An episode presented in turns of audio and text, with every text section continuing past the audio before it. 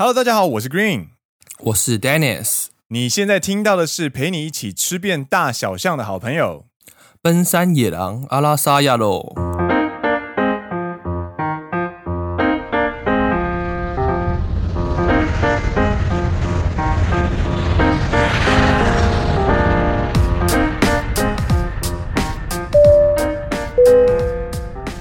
各位旅客您好，这是来自机长的广播。欢迎乘坐奔山野狼航空公司，你们通通都被我劫机了，全部都给我坐好，我们要飞回关西国际机场。非常谢谢您今天的搭乘，祝您旅途愉快啊！劫机犯还这么有礼貌，还祝人家旅途愉快啊，还要感谢人家搭乘。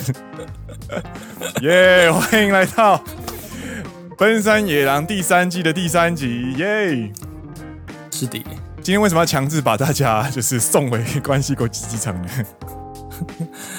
对，因为上一集应该是上上集吗？还上一集上一集礼拜三，对对。Green 在推荐餐厅的时候呢，推荐了鸟贵族，对，托利基佐歌，导致了鸟贵族的一个大延上啊。没错，这件这个故事，这个事故呢。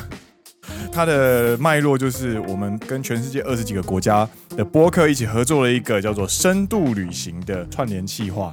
那我们在推荐日本当地的餐厅，然后呃，Dennis 推荐了五之神沾面，然后诶，Green 因为想要推荐给大家一个随时都可以进去而且吃到好吃的东西的店，我就推了一间到处都有的叫做鸟贵族。然后这个东西一讲出来之后呢，听说。就是不是听说，是我很直接的感受到，大家都翻了我大白眼。然后我们在节目播出的时候，通常都会开信箱，就是开那个 IG 上面的信箱给大家留那种有点像是速报的感觉，就是没错，这个感觉是如何啊？然后诶，如何怎样怎样怎样，有什么问题啊之类的。干，被塞爆哎！我从来没有看过我们的未读讯息可以有十二个人同时在信箱上面，你知道吗？然后每个点开就是什么，哎、欸，鸟贵族不行啦，或者是什么，还有什么经典的？有啊，我会看到一个蛮经典的就是，哎，欸、如果 Green 带女生去鸟贵族，那女生应该就想这两件事情。嗨，一，这个男生只是把我当成普通朋友。嗨。第二呢，要不然就这个男生只想要带便宜，就是带我去便宜的店，然后赶快把我灌醉之后带去别的地方。干，你是哪一个？都记得是我我我是 A，你是啊、哦？你把他当普通朋友，大家当普通朋友好不好？大家都是朋友，好朋友，好不好？我们是好朋友，好不好？对，一起干嘛很多事的好朋友。我觉得超好笑，这个最好笑。然后还有什么？Green 的推荐一听就是没有恋爱经验。What the fuck？马上被嘴爆。还有什么？带女生去吃鸟贵族，应该就是 Green 单身的原因吧？What the fuck？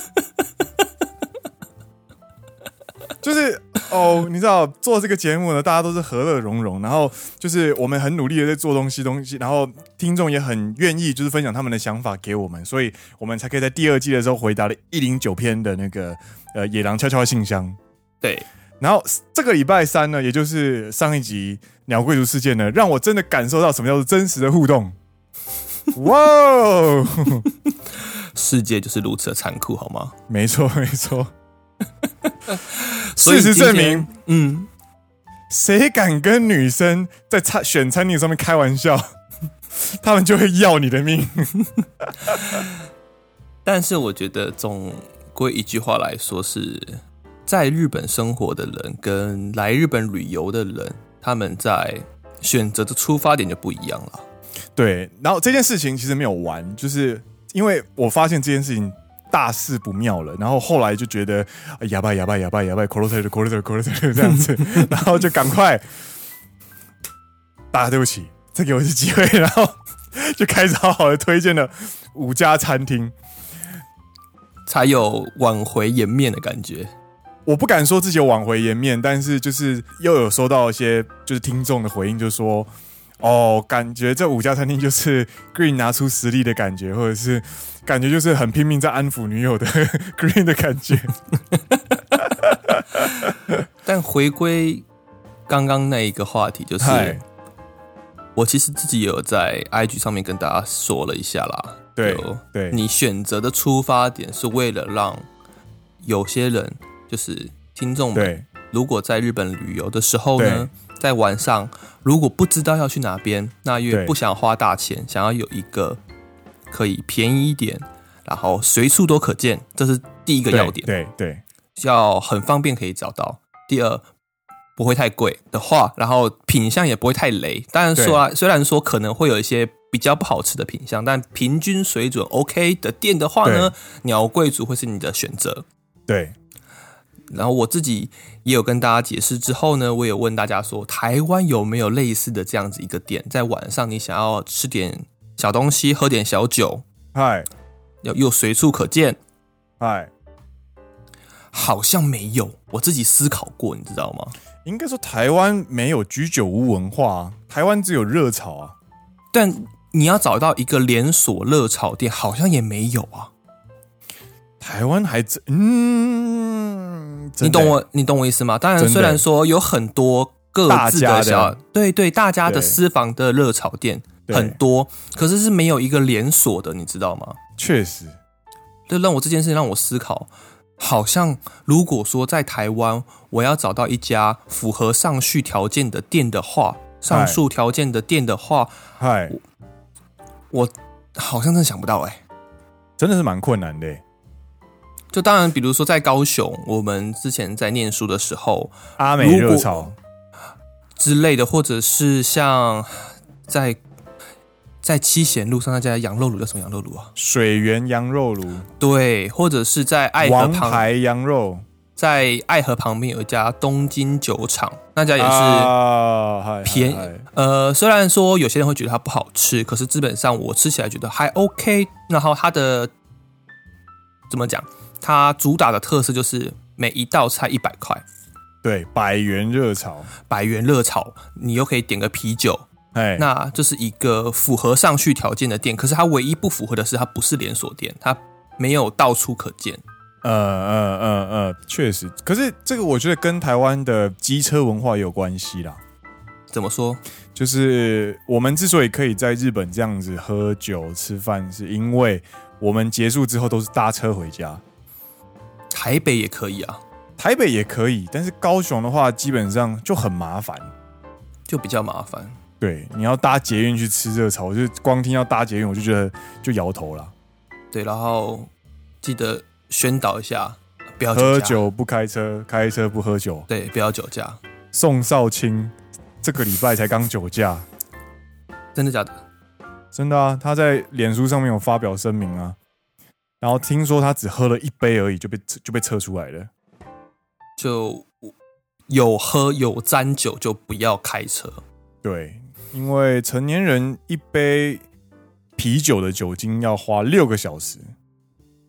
你可能自己没有感受到，但它其实会残留在你的体内。对对对，像我来日本工作之后，日本对这方面也是非常非常的严格。基本上，你只要酒驾，嗨，在我们公司就是被开除。嗨嗨嗨，对，我相信很多公司应该也是一样的标准。你只要酒驾，很很很抱歉，我们公司不能录用你了。哇，社会性死亡。对啊，而且你被问到说，哎，你上一份工作为什么会辞职？你说你是因为酒驾啊，那可能你下一个面试也拜拜了。真的，真的。对，所以还是呼吁大家不要酒驾。而且，而且你知道，这是两天前的新闻，宋少卿酒驾，他只酒驾了一百二十公尺。哇哦！就是他到他他就是找代驾哦，他有找代驾。然后快到家的时候，快到家的时候换他开回停车场，那就直接开回停车场比较好了。对啊，所以他就是在他脸书上面就说，下次他知道请代驾是要开回停车场，不是开到自己家附近。这真的是哭笑不得哎，真的是哭笑不得啊！对啊，我都已经请代驾了，没错。然后最后那个一百二十公尺，没错，真的是哭笑不得。没错。哎，等一下，我们我我们今天劫机不是要跟大家宣布宣宣导酒驾啦？我们是一个很有礼，我们是一个很有礼貌的劫机犯。对，我们是一个很有礼貌的劫机犯，所以还是要跟大家宣导酒驾。哦，靠呗！在在宣读人质宣言之前，有没有 还要跟大家宣导一下：喝酒不开车，开车不喝酒啦。对，对对，祝你旅途愉快啦。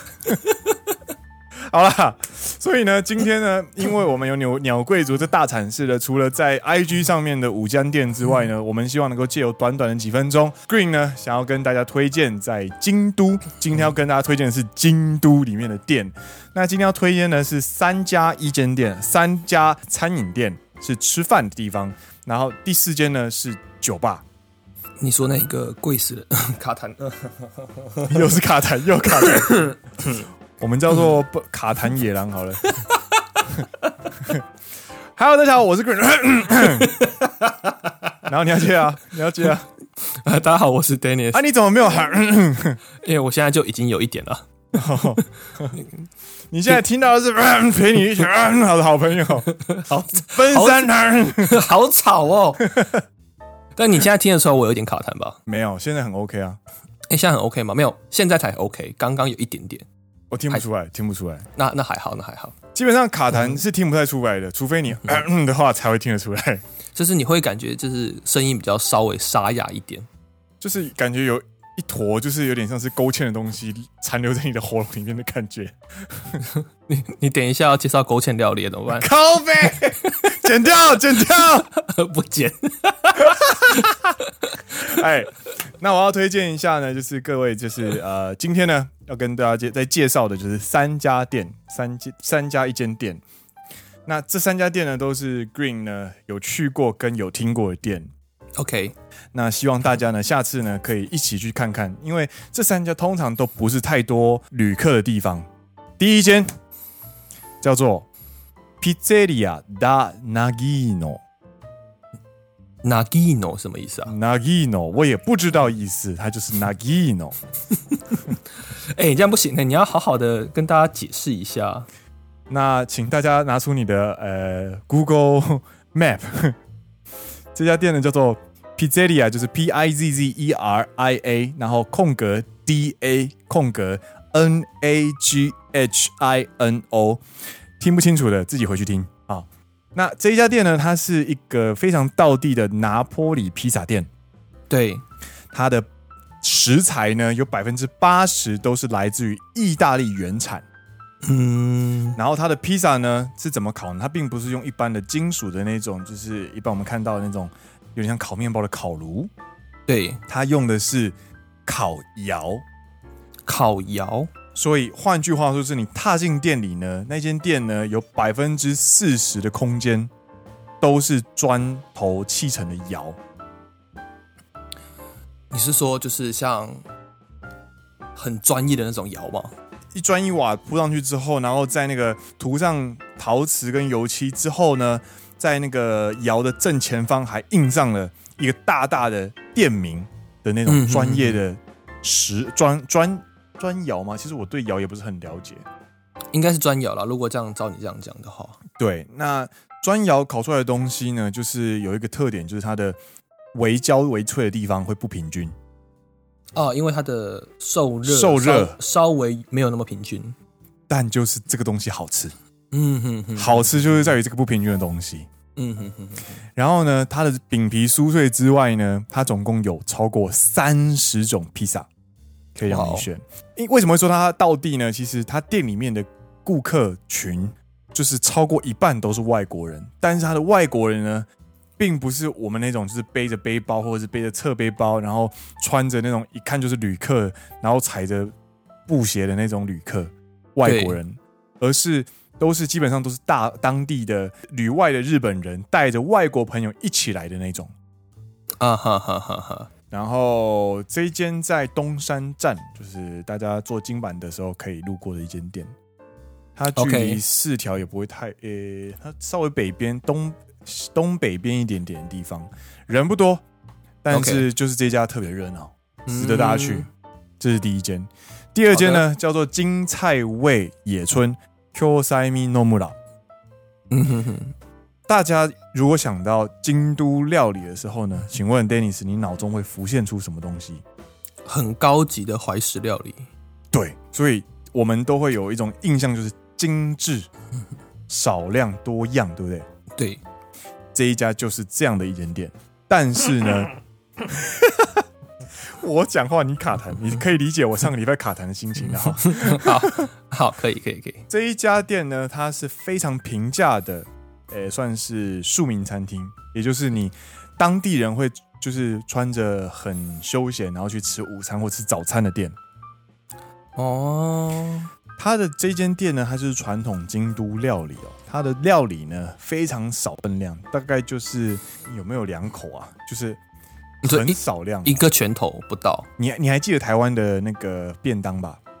对，通常都是一饭，然后三菜，对不对？三小格。三小格，然后加上一个主菜在中间。对对对对对，大概就是那一格菜的感觉。每一道菜就是一格菜这样。对，然后大概分量是三分之二的那一格菜，太少了吧？然后总共有十六道。哦哦哦哦，对不起，我错怪他了。对不起，我错怪他了。对，所以你可以吃到它非常多，就是呃很细致的料理。这间店它本身呢，它是一个餐饮集团开的，它并不是一开始就在做。店铺型的餐饮店，它原本是专门做便当，嗯，它是专门做和食高级便当店，但是它就是有一个实体店面，让大家可以去点餐吃东西，所以它的东西其实都非常有标准化，所以品质非常的稳定，然后每一道菜都非常的好吃，跟非常的漂亮。なるほど。然后你也可以吃到汤叶烩拜饭。 烩饭这个烩呢，其实在中华料理里面的概念呢，就是一种以勾芡过的浓汁浇淋在热腾腾的白饭或者是其他料理上面的烹饪方式。那京都有一个传统料理叫做 Yuba，就是汤叶。汤叶是什么东西啊？汤叶其实就是豆皮啊。但是我们心目中的豆皮，我们想象中的豆皮是不是就是那种卤味摊那种很厚啊，然后咬起来其实很粗糙的那种东西？我的豆皮会是豆皮寿司的豆皮，豆哦，对，一样就是有一点厚度，对不对？然后表面有点稍微粗糙一点点的，它不是我们印象中它不是这么细致的食物，对。但是汤叶这个料理呢，它是透过呃，我不知道是什么手法，然后它就是可以把它做的非常薄，然后很多层的那种感觉，它就是有点像豆皮的千层千层蛋糕，但是很薄的那种感觉，我也不会讲。所以它吃起来呢，就是呃，有点像是很松软的面的感觉。我记得我之前去关西旅游的时候，我有吃过，就是汤叶的寿把啊，对对对对对对对，它没什么味道，白白白的小小的东西，对对对，它没什么味道，它就是它就是要给你吃那个鲜味，就是它的。它的调味其实都在那个稠稠的汤里面。啊哈哈哈哈！其实我跟你讲啦，京都京都料理呢，通常就是调味比较淡。嗯哼哼。然后他们会强调用鲜味跟食物的原味，这就是为什么呃，在呃很多的日剧里面，如果主角的太太对是京都出身的话，他们在做便当的时候，通常那便当的味道都比较淡。なるほどね。有这种设定。 对，啊哈哈哈。然后基本上呢，京都的料理，传统料理就是这种少量多样，对，然后过度包装跟过度使用食器的，不是啊，就是希望大家可以在吃的吃饭的过程当中呢，一边去享用饮食，一边去享受这个食器所带来的风情，就是一个比较对放松或比较ゆっくり的吃饭方式这样子。对，那餐饮店里面很安静，它不是一个高级的店。 但是就是一个会让你觉得哦，这个 level 的店这样子做其实是非常有品质，而且让你吃起来非常的舒服的一间店。那它的价格跟它的品质有呃很大的落差吗？它的价格在它其实价格是一千出头哦，那还蛮便宜的。没错，这就是为什么它其实就是当地人的一些午餐或者早餐，它早上就有卖。呃，早上吃好像吃那个汤叶烩白饭蛮舒服的。对对对对对对对。就感觉对自己的肠胃也蛮亲切的这样子。对啊，对啊。好，那我们介绍了第一间高热量的披萨店，然后道地的披萨店，第二间介绍了清淡的呃京都料理，第三间呢就要跟大家介介绍一间大家的荷包会失手的一间超级贵的呃 Sukiyaki 寿喜烧，寿喜烧。那这间店呢叫做三岛亭，日文叫做 Mishimate。它有多贵呢？它有多贵呢？就是。嘛，我们现在跟大家应该都有吃过寿喜烧吧？寿喜烧就是它会在它用会用稍微浓一点的呃柴鱼酱油，然后里面加大量的糖分，然后跟呃比方说 牛蒡啊、洋葱啊、呃红萝卜啊之类的，让它就是沸腾。沸腾之后呢，你就把你的肉下去涮。对。然后肉就会沾上那个汁，所以就会呃涮到它熟了之后呢，把它直接加入生蛋，对，打匀的生蛋里面沾下去，然后配着热腾腾的白饭一起吃。这个就是寿喜烧 Sukiyaki。那这间店呢，其实是京都的老牌店。这一家店呢。其实是呃朋友介绍的，我还没有亲自去过，然后我只知道它非常的贵，然后我一直不知道它有多贵，然后直到我刚刚跟 Dennis 讲，我终于去看了这家店到底有多贵这样子。三人份的外带，对，是日币一万二，一个人是四千块，对，没错，四千块。这是中餐还是晚餐呢？啊？这是外带 take out，不是我说那他。外带就没有分中餐跟晚餐的价格，它没有分中餐晚餐价格。然后它的它的外带呢是三个人五百克的肉，然后一万二，好像好像还可以，可是就是有点贵。对，你就想说、哦、OK，所以哎日呃京都最贵的店也不过如此嘛，你就觉得会这样想对不对？哦，Sukiyaki 的店也不过如此嘛，四千块 OK 啦，屁股捏一下，荷包捏一下就去了，对不对？结果你才没我看到这个价格才发现啊，看这是 take out。这是外带，这是外带。然后呢，在店里面吃的话呢，一般的 Sukiyaki course 呢，跟大家说一下，里面包含的是哪些东西呢？就是季节的料理前菜，然后牛肉，然后蔬菜跟蛋，还有一些水果。啊，说饭后水果。对，就是一个这样简单的 course 呢，是一个人一万五千块。晚餐，这个是全天候啊，全天候，所以中午还没有比较便宜。中午他我不知道他有没有午餐，但是我看 Google Map 上面都没有写写到午餐这件事情。哇哦，对，就是一万五。对大家呢，如果就是想体验一下稍微高级一点的店的话呢，除了在我们在 IG 上面介绍的那一间叫做烧肉红之外呢，也可以去吃吃看三岛亭。对、啊，哇哦，一个，因为我之前其实有带我爸妈去吃过河豚料理。哦哦哦，嗨，对，因为 Green 应该也知道，河豚料理在日本也算是比较高级的料理。没错，对，那我们去的是一家连锁店，嗨，一个人也差不多也才吃七八千块，因为它是连锁店，所以它其实把河豚料理的价格又往下压了一点。其实我觉得我我在日本生活这样子，然后有去过几次，就是比较比较不错的店。其实一个人不会到一万块，就是如果一个人会吃到一万块的话，就是算很不错的店了啦。对，然后你比方说烧肉红，其实两个人吃下来，一个人也才六七千块而已。对对对对，我们当然撇开那种高档的、非常非常高档顶尖的不说啦，我们就是说，就是低中高这三个比较。粗略的分类来说，如果你一个人吃超过六千块以上的话，基本上你就是去了一间好店。对，如果说你去吃河豚料理的话，对，基本盘大概一个人就七八千了。对，然后大家就会说：“哦，你吃的好东西，哦，那间店很贵。”这样子，这是一般的认识。对，那一间一万五的店，基本上就是两倍的那种感觉。所以，唉，跟我介绍这间店的朋友呢，他当时去也是被他的老板带去。嗯哼哼。呃，我朋友是 OL 嘛，对，然后就是老板就是带着呃自己的部下一起去见客户的感觉，对对对对对对，就是这样子。好，这是这三间店，大家哈、哦、可以去尝试看看。我觉得虽然在地人很难踏进这种店，但是我觉得对以旅客来说啦，就是这种像你刚刚说的这种旅客，就是短时间然后非常浓缩的把钱全部撒出去的那种感觉，基本上这间店 OK 啦。我那我分享一间也是短时间然后把钱撒出去。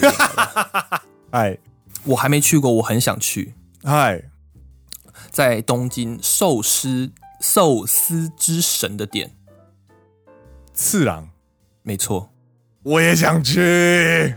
你知道它多少钱吗？哎、欸，我真的不知道哎。它十二罐还是十罐？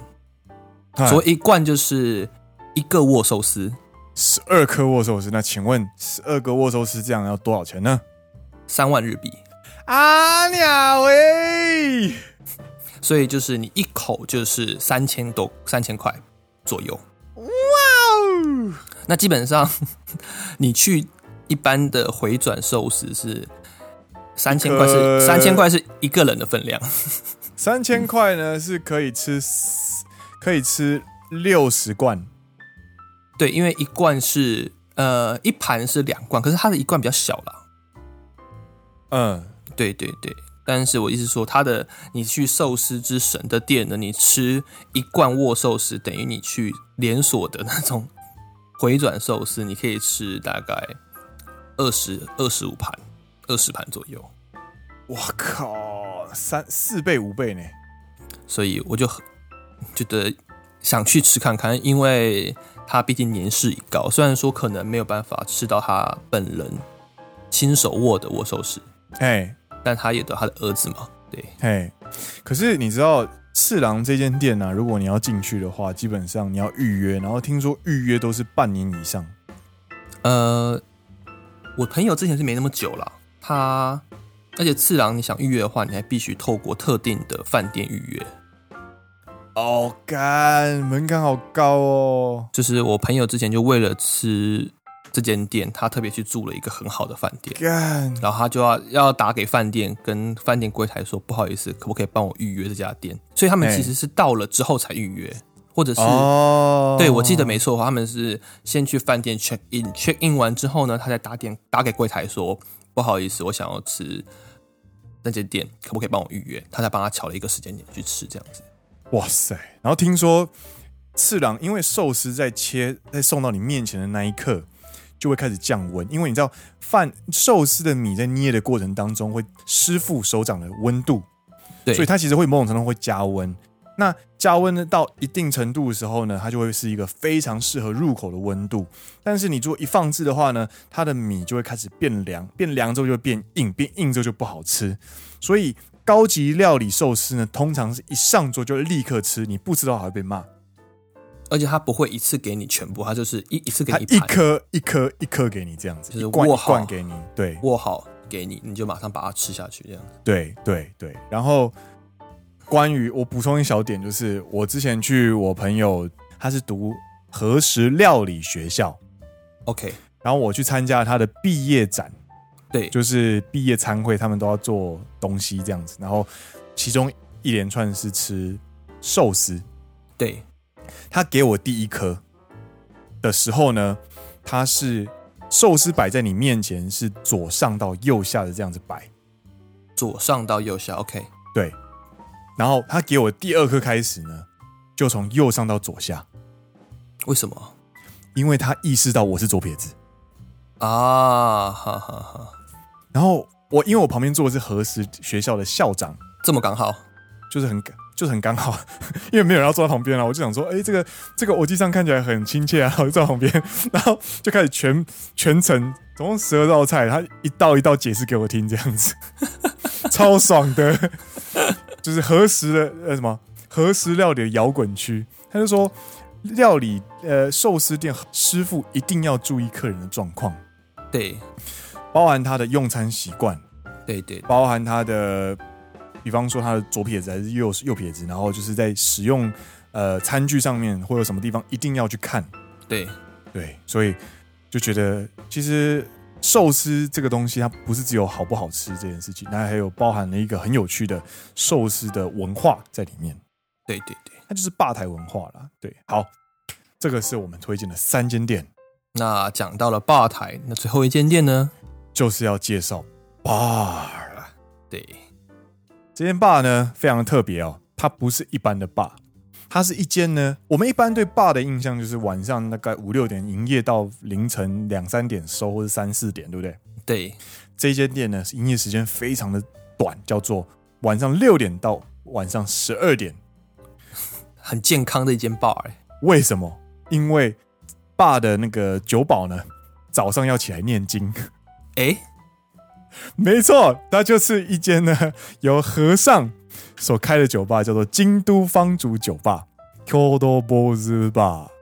我记得之前看过介绍文章，是说日本的和尚是可以吃肉，还可以喝酒的，对不对？还可以结婚生小孩啊，所以才会有三下智久那部偶像剧朝九晚五，然后就。里面的石原里美现实生活中也被拔也被拔走了。啊不，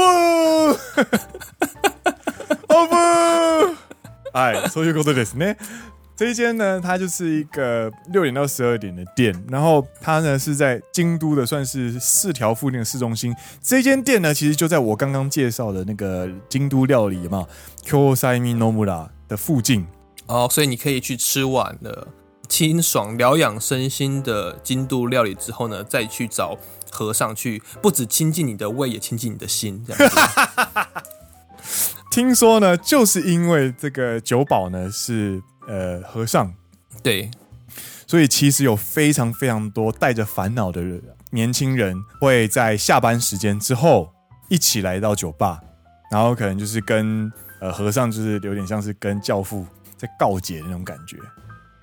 教父啊，我今天犯了什么错？啊？神父，神父，对对对，哦对，不是教父，教父是那个 Godfather，对对对，比方说什么神父，我要向你告解，我今天在我背后路过的那个胖胖前辈，他的体味好臭，我受不了，我心中一直想要杀了他，我受不了了。这位施主啊，人的体味啊是不能控制的，您就放下吧，他经过的时候啊。屏住呼吸，你就闻不到了。烦恼即是菩提，用他的体味超度自己，太恐怖了吧？哎，这个就是呢，和尚酒吧，蛮酷的，蛮酷的。基本上，京都呢，它寸土寸金嘛，然后它的商业中心其实很集中。其实京都它的乡下其实非常的乡下，然后生活机能很差。呃，就比如说比较北边的京都，对，那它就是一个很普通的一个日本的一个地区，但是它就是有一层神秘的 Kyoto filter，京都滤镜，京都滤镜，只要所有东西蒙上了京都，它那个自尊心就会瞬间变两倍，然后价格都会翻三倍，然后超级贵，就是会有一个，就是个，就一个价值，会附加价值就在上面的那种感觉，没错没错，所以呢。呃，其实京京都有非常多非常多有趣的店，大家都可以去一探究竟。所以这一次呢，简单的跟各位介绍三家一间店。那希望大家有兴趣、有时间，下次有来京都玩的时候，玩关西玩的时候呢，就可以就是一起去看看。不管是你想要大傻逼的跑进三岛亭吃超级贵的、超高级的寿喜烧呢，还是去就是耍废，然后去吃超胖、超胖、超好吃的拿坡里披萨。还是吃完之后呢，想要清一清肠胃，然后去享受一下典雅的京都料理，最后呢，去好好的告解一下，去找和尚喝酒，都可以，都可以。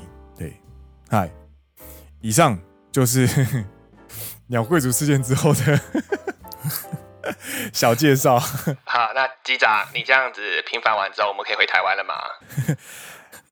好啦，祝大家旅途愉快啦！不放人走，终于放人走，好，可以就讲讲完了，你们可以回家了，回家，回家了，拜拜，拜拜。嗨，好的，那我们接下来进入我们这个礼拜的听众 Q&A。嗨嗨，来第一题来自丹尼斯脑粉 Green 迷妹满地。他说：“请问男生低潮怎么安慰？哎，怎么安慰？怎么安慰哦？就放着他，就是放着他，给他低潮啊！真的，我真的，我真的，我不知道为什么我这个礼拜陷入一个大低潮。就是有找 Dennis 就丢一些东西给，就是丢讯息，就是烦他这样子。Dennis 他就是一个秉持有球过来就会回球的人。对，然后我觉得其实这样就够了，因为你在你低潮的时候，其实你也不用想，你也其实也不想听什么建议，所以就是有一道墙在那边，你打球过就会球会弹回来，就这样就好了。也是啦，也是啦。然后就是对礼拜一、礼拜二低潮，然后礼拜三遇到了鸟贵族事件，更低潮，就变得很活跃，然后就很低潮，很低，很活跃，很低潮那种感觉。我觉得就慢慢吧，循序渐进。对对。然后鼓励他，呃，你可以做到的。这次只坚持了半小时，下次一定可以更好。你说的是什么东西呢？哦，没有，就是有可能他重训，对不对？之类的，对啊。Oh. 你可能这次跑步只跑了半小时，OK。或者或者这次这次跑步只跑了十五分钟，OK。对，你可以做到的，没有关系。哎，然后让他慢慢的从低潮。走路高潮，我个人是偏向不鼓励啊。我通常都是我，我你知道，我有一圈就是很就是很老的老朋友这样子。然后对大家有时候低潮、工作不顺利的时候，就跑进去就说：“哎，我超废了这样子。”然后其他人就一起跳进来说：“对啊，我今天好想当海胆哦。”为什么是海胆？海参，海参，我好想当一颗海参哦，这样子。就是，就一起有一个人躺下来之后，其他人就会跟着躺下来，然后就是一起耍废，废到鼻子都笑出来的时候，干，我觉得我好像太废了，嗯，对，好像太废了，还是振作一下好了，好，振作一下，然后就会再站起来，这样，嗯，可以了，就是休息之后就可以走更长远嘛。对对对对，好的，嗨，那第二题，嗨，来自于阿搜，他说听完上一集讨论阿扎斯。用的场合，除了对平辈或亲友用之外，是不是只有男生才能用？嗨，好像很少看到女生在用。嗨，另外想听听绿丹对于说“お疲れ様です”这种公司文化有什么看法？嗯，他说我常常遇到过有人来办公室，那人办完事默默且迅速离开办公室之后，明明都已经走到听不见的距离了。 办公室的日本同事却还对着空气，用像在自言自语的音量说“お疲れ様です”，每次都很想吐槽，到底是说给谁听啦？嗯、不如不要说。嗯、说久了觉得是有礼貌，但很敷衍，不发自内心的一句话。身为台湾人，觉得蛮不能理解这个习惯的。嗯，不知道绿丹有没有什么想法呢？嗨。 阿扎斯，阿扎斯，我觉得应该是女生也会，可是可能不是在社会人，可能是你看不到的时候吧。我觉得，毕竟它就是一个没有那么的呃，它不是典雅的用语。对对，对，女生一干应该不怎么使用，应应该应该不怎么使用。对 对，哎，然后他说那个办公室那个，呃，就是一个。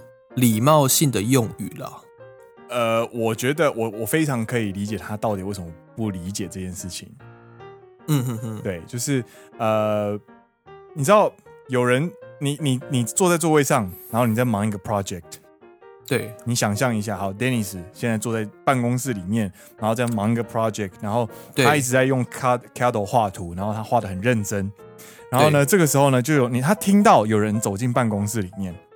但是他太忙了，他没有，他忘记要讲了，然后甚至就是他甚至没有意识到那个人在那边，因为他百分之八十的脑袋都在处理他的那个他的现在的作业。对，然后那个人全部到他那个人已经出去了之后呢，然后 Dennis 呢才发现哦，那个人走了这样子，然后他听到别人在说哦，Sky Somebody 有没有？然后又延迟了五五六秒之后，他终于忙到一个段落了，然后就对着空气说。我只可以什么然后继续做下一件事情。他其实有在 process 这件事情，只是他的那个 process 的过程当中大塞车。OK OK，所以他是这样子啊。对，所以他还是因为我也会。我只可以什么或者然后人家都已经走了，都已经看不到人了。我会直接就不说嘞。如果是课上的认识的人呢？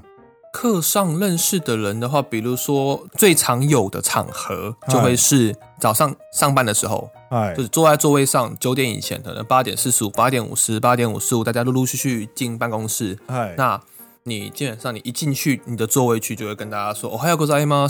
对啊，然后大家就会回你啊，哦，还有个在吗？哦，还有个在吗？嗯，那这时候就是有人进来讲一次，你就会讲一次。哎哎，那之后的话，除非是在交错的时候，比如说我要去厕所，哎，那我在走路走道上的时候，可能刚好遇到别的课的前辈或者是别的课的课长，哎，那就会。礼礼貌的点头，然后说：“哦，是干什么的？”嗯嗯嗯。那但是如果说他只是经过，因为我们办公室是一个开放空间，嘿，那就很多人走走，就是你知道进来进去，进来进去，应该说进来出去了，不是进来进去，进来出去，进来出去。那我我就不会每一个人都说我是干什么的。哦，我就会 focus 在我的作业，就是我的工作上面。哦，なるほど。但我很常用这句话是，比如说我想要去找前辈，哎，就问他问题的时候，哎，或者是呃跟他报告今天的一些进度的时候呢，就是去他就去到他座位旁边，然后就跟他说啊，我是干什么事？嗯， 啊，すみません，啊，就 Q 呢，就开始讲说今天不好意思，今天什么什么什么什么事情这样子，嘿嘿嘿，对，所以我比较常用的场合是这两个啦。なるほど。那对于这种公司文化有什么看法的话，就是一个礼貌性用语啊啊，辛苦了，辛苦了，这样子。嗯嗯嗯嗯嗯嗯嗯，对啊，比较少那种自言自语 murmur 的场合。 哦，在我们办公室啊，至少在我们办公室，我们办公室蛮常有的。好奇怪啊！大 家大家忙一忙，然后听到有人离开了，然后就离开了，门都已经关上了，砰砰的时候，然后就突然。不知道从哪里冒出一句“可以这种感觉，可以说我觉得蛮好笑的啦。阿 妈，你是说给鬼听的？大家都讲完了，发现自己忘记讲，然后但是因为已经离了一段时间，然后又觉得不该不能不讲，所以你又很小声的，就是应付一下。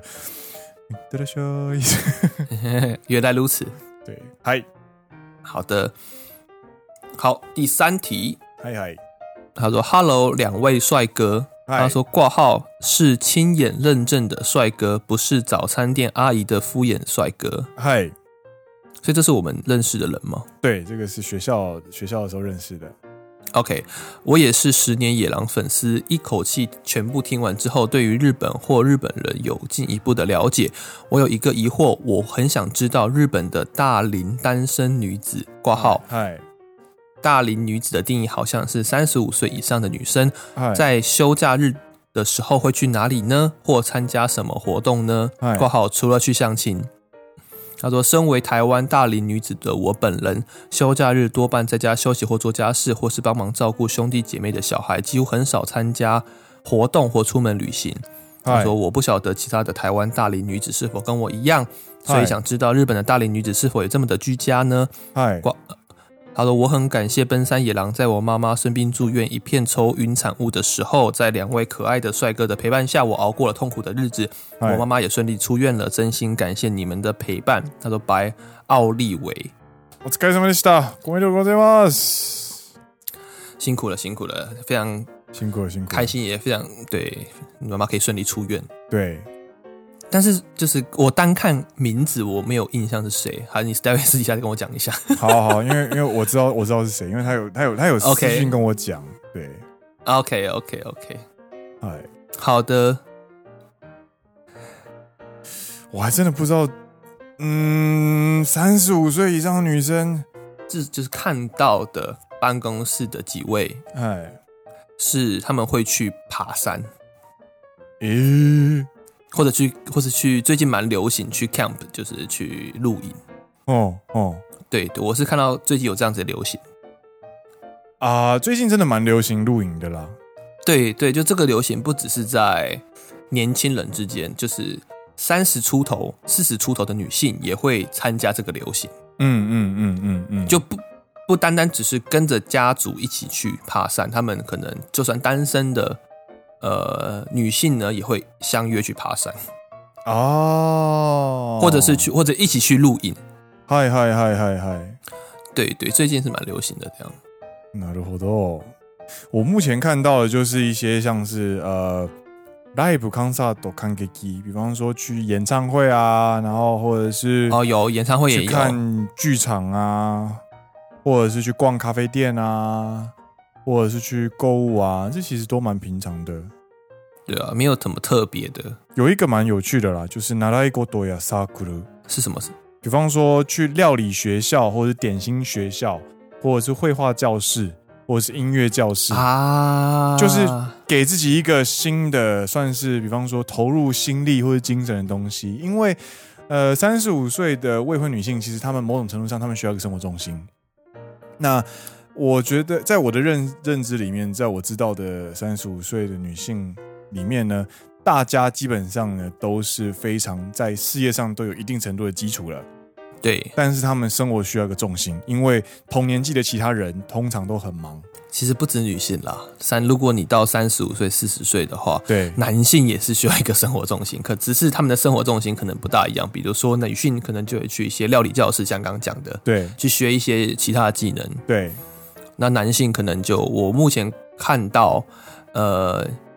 就比如说，我身边三十多岁还没有结婚的前辈们，嗯，那可能要么就是在跑马拉松啊，要么就是啊，有有有有有，对，删帖啊，删帖的啊，反正就是研研究股票啊，对对对，也是有，也是会有一个生活重心啦。毕竟你就是有时间，你就会要找一个生活重心嘛。那个生活中心其实对于他们来说，其实是一件很重要的事情，就是他们可以感受到时间在。过对，但是没有白过的那种感觉，也就是他做这些事情是可以有成长或是累积的。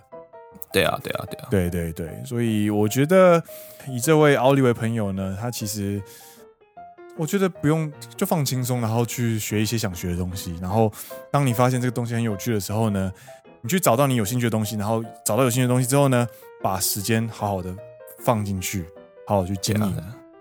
他最后还有挂号一小段说：“他说他看日剧，发现日本人在下班后会去居酒屋喝醉醉，喝醉醉。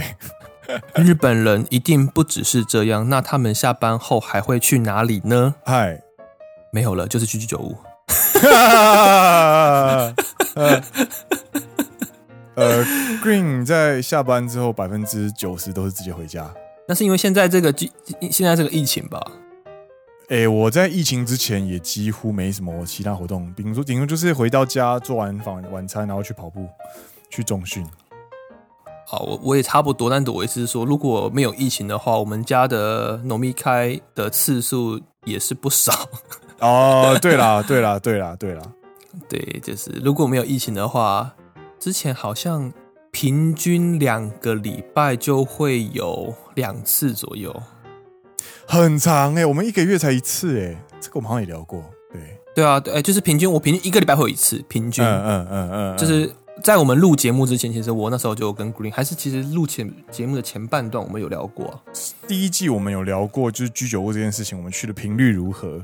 对对对，我最高最高记录是我一个礼拜去了四天嘛。